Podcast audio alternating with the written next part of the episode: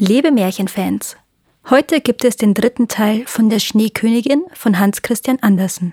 Viel Spaß!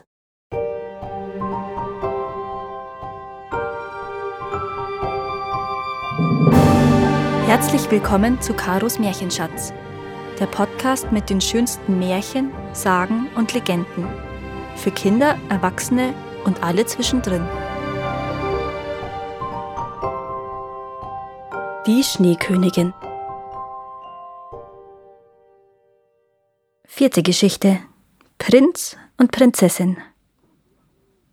Gerda musste sich wieder ausruhen. Neben ihr im Schnee hüpfte eine große Krähe umher, die sie sehr lange beobachtete, bevor sie mit dem Kopf wackelte und sagte Kra, ka, hello, hello. Besser konnte sie die Sprache der Menschen nicht. Ihr gefiel das Aussehen des kleinen Mädchens, und so fragte sie, wohin es gehe, so allein in der weiten Welt. Das Wort allein verstand Gerda nur zu gut. Sie erzählte der Krähe ihre ganze Geschichte und fragte, ob sie Kai gesehen habe. Die Krähe nickte bedächtig und sagte, Kann sein, kann sein. Meinst du wirklich? rief das kleine Mädchen und umarmte den Vogel so heftig, dass sie ihn fast erdrückte. Pass auf, pass auf, sagte die Krähe. Er könnte es gewesen sein. Aber wenn, hat er dich wegen einer Prinzessin vergessen. Er wohnt bei einer Prinzessin? fragte Gerda. Ja, hör zu, sagte die Krähe. Aber deine Sprache ist so schwierig für mich. Wenn du doch die Krähensprache verstündest. Ich hab sie nie gelernt, sagte Gerda. Aber die Großmutter konnte sie sprechen und auch Kauderwelsch konnte sie gut. Macht nichts, sagte die Krähe. Ich werde es so gut wie möglich versuchen. Und dann erzählte sie diese Geschichte. In dem Königreich hier lebte eine Prinzessin. Die ist ungeheuer klug und hat alle Zeitungen der Welt gelesen. Und noch dazu hat sie alles auch gleich wieder vergessen. So klug ist sie. Neulich saß sie auf ihrem Thron, ziemlich verzweifelt, und summte ein Liedchen vor sich hin. Dieses Leben alleine, ich bin es leid, für ein großes Fest ist es nun an der Zeit. Es wird niemandem gelingen, vor mir zu fliehen, ich finde meinen Mann und heirate ihn. Sie überlegte und sagte, hm, da ist was dran. Und so wollte sie sich verheiraten. Aber es sollte ein Mann sein, der zu antworten wusste, wenn man mit ihm sprach, nicht einer, der bloß dastand und vornehm aussah. Das wäre noch langweiliger. Sie trommelte ihre Hofdamen zusammen, und als diese von den Plänen hörten, wurden sie sehr vergnügt. Welch gute Idee. Wir haben erst neulich auch daran gedacht, sagten sie. Alles, was ich sage, ist wahr, sagte die Krähe. Meine Liebste hat es mir erzählt, die ist zahm und geht frei im Schloss umher. Die Liebste war natürlich auch eine Krähe, Gleich und gleich gesellt sich gern, sagt man. Die Zeitungen vom nächsten Tag hatten sogleich einen Rand aus Herzen auf dem Titelblatt, in denen der Name der Prinzessin stand. Innen stand, dass jeder junge, gut aussehende Mann ins Schloss kommen und die Prinzessin treffen könne. Und der, der redete, als fühle er sich dort wie zu Hause, würde die Prinzessin bekommen. Du kannst es mir glauben, es ist wahr. Nun, es kam erst einer, dann kamen viele. Sie kamen in Massen. Aber sein Vorhaben wollte keinem so recht glücken. Draußen auf der Straße hatten sie alle ein großes Mundwerk. Aber einmal im Schloss, unter den Augen der Wächter in silberner Kleidung und der Diener in goldener Robe, verschlug es ihnen die Sprache. Und standen sie gar vor dem glitzernden Thron, und die Prinzessin sprach zu ihnen, da wussten sie nichts weiter, als das letzte Wort der Prinzessin zu wiederholen und die wollte das nicht einmal hören. Es war, als hätten die jungen Männer ein Schlafmittel genommen, das seine Wirkung erst außerhalb des Schlosses wieder verlor. Dort hatten sie dann wieder eine große Klappe. Eine lange Schlange stand vom Stadttor bis zum Schloss. Die Männer waren hungrig und durstig, und auf dem Schloss bekamen sie noch nicht einmal ein Glas Wasser. Die Klügsten hatten Butterbrote mitgebracht, aber sie teilten sie nicht mit den anderen.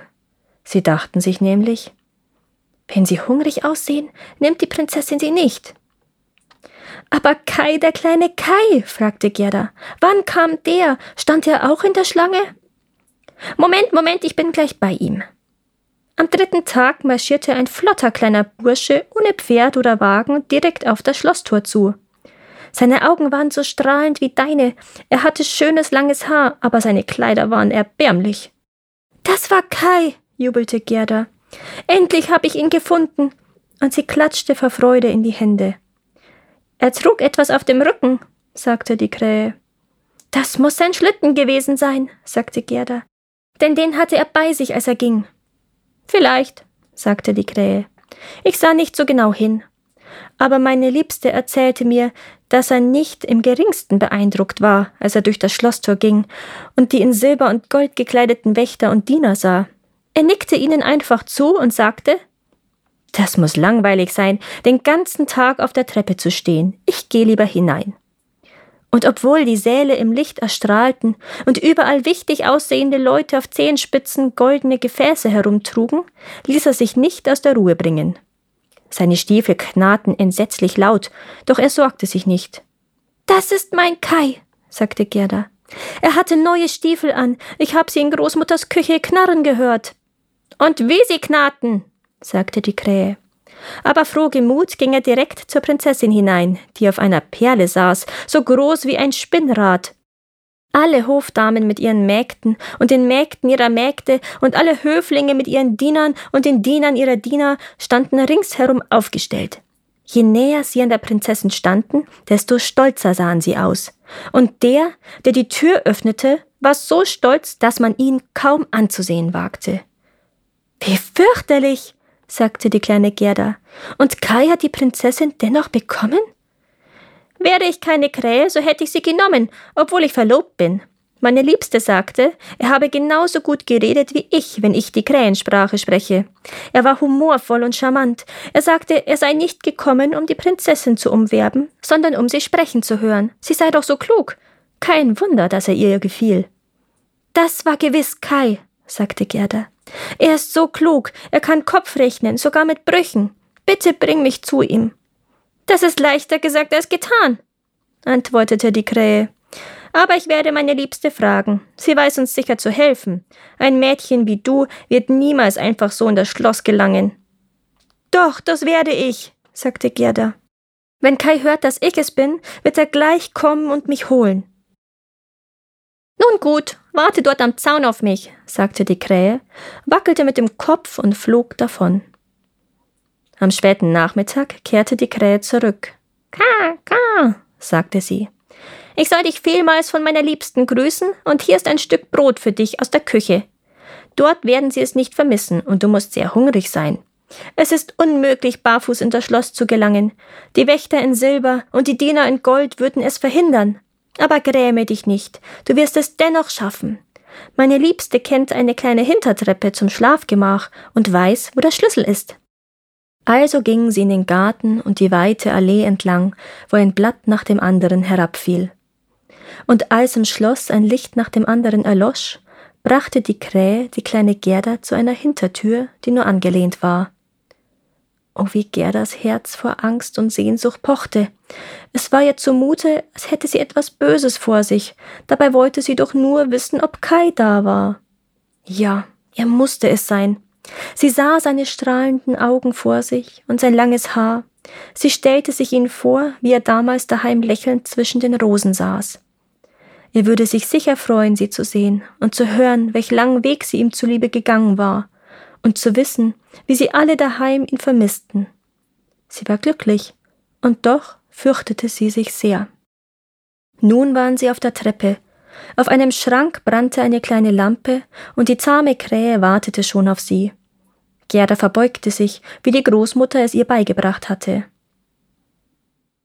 Mein Verlobter hat mir so viel Gutes von dir erzählt, meine Liebe, sagte die zahme Krähe. Das Märchen deines Lebens, wenn ich so sagen darf, ist sehr rührend. Nimm du die Lampe, dann werde ich vorangehen. Wenn wir uns beeilen, wird uns keiner sehen. Aber jemand folgt uns, sagte Gerda.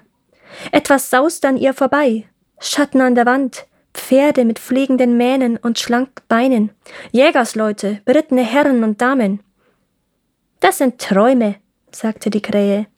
Sie holen die Gedanken der Herrschaften zur Mitternachtsjagd ab. Das ist gut, so kannst du sie besser betrachten, während sie schlafen. Ich hoffe, du vergisst uns nicht, wenn du einmal Ruhm und Ehre erlangt hast. Das versteht sich von selbst, sagte die Krähe aus dem Wald. Nun betraten sie den ersten Saal. Er war mit rosarotem Satin geschmückt, auf den hübsche Blumen gestickt waren. Hier sausten die Träume so rasch an Gerda vorbei, dass sie sie nicht erkennen konnte. Ein Saal war prunkvoller als der andere. Gerda wurde ganz schwindelig. Und dann standen sie im königlichen Schlafgemach.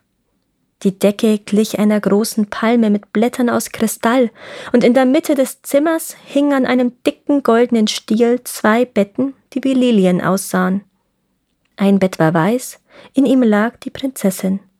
Das andere war rot, und in diesem vermutete Gerda ihren Kai.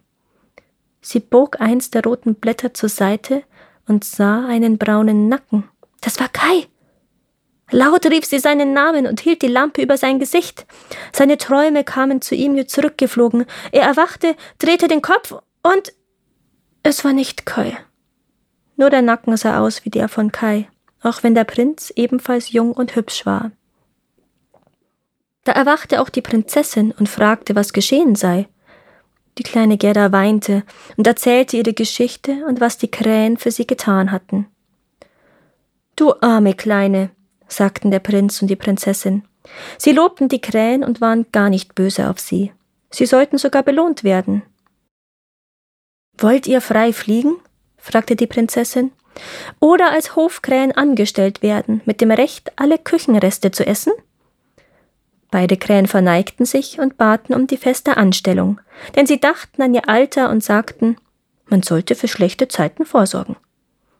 Und der Prinz ließ Gerda in seinem Bett schlafen, Mehr konnte er nicht tun. Sie faltete ihre kleinen Hände und dachte, wie freundlich alle sind, die Tiere und die Menschen. Dann schloss sie die Augen und schlief ein. Alle Träume kamen wieder, und sie sah Engel, die einen kleinen Schlitten zogen. Auf dem saß Kai und nickte ihr zu. Aber es war nur ein Traum, und sobald Gerda erwachte, war er wieder fort. Am folgenden Tag kleideten der Prinz und die Prinzessin sie von Kopf bis Fuß in Samt und Seide. Sie luden sie ein, auf dem Schloss zu bleiben und etwas Spaß zu haben. Aber sie wollte nur einen Wagen mit einem kleinen Pferd davor und ein paar Stiefel, so dass sie wieder in die weite Welt hinausfahren und Kai suchen konnte. Sie bekam die Stiefel und auch einen Muff.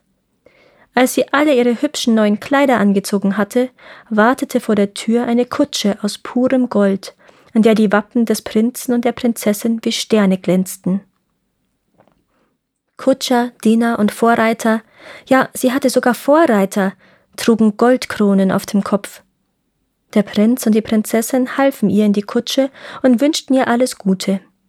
Die Waldkrähe, die nun verheiratet war, begleitete sie auf den ersten Kilometern, die andere Krähe blieb in der Auffahrt zurück und winkte mit den Flügeln. Sie hatte Kopfschmerzen von all den Küchenabfällen. Innen war die Kutsche mit Zuckerwerk ausgelegt, und unter dem Sitz befanden sich Früchte und Pfeffernüsse. Leb wohl, lebe wohl, weinten der Prinz und die Prinzessin. Die kleine Gerda schluchzte und auch die Krähe weinte. So ging es die ersten drei Kilometer. Dann sagte auch die Krähe Lebewohl, und das war der schwerste Abschied. Sie flog auf einen Baum und winkte mit ihren glänzenden Flügeln, solange sie die Kutsche sehen konnte. Die strahlte wie der helle, helle Sonnenschein. Danke, dass ihr auch dieses Mal zugehört habt. Es würde mir sehr helfen, wenn ihr diesen Podcast abonniert und wenn er euch gefällt, mit euren Freunden und eurer Familie teilt. Habt ihr Vorschläge oder Wünsche für weitere Geschichten? Dann schreibt mir. Meine Kontaktdaten findet ihr in den Show Notes. Bis zum nächsten Mal.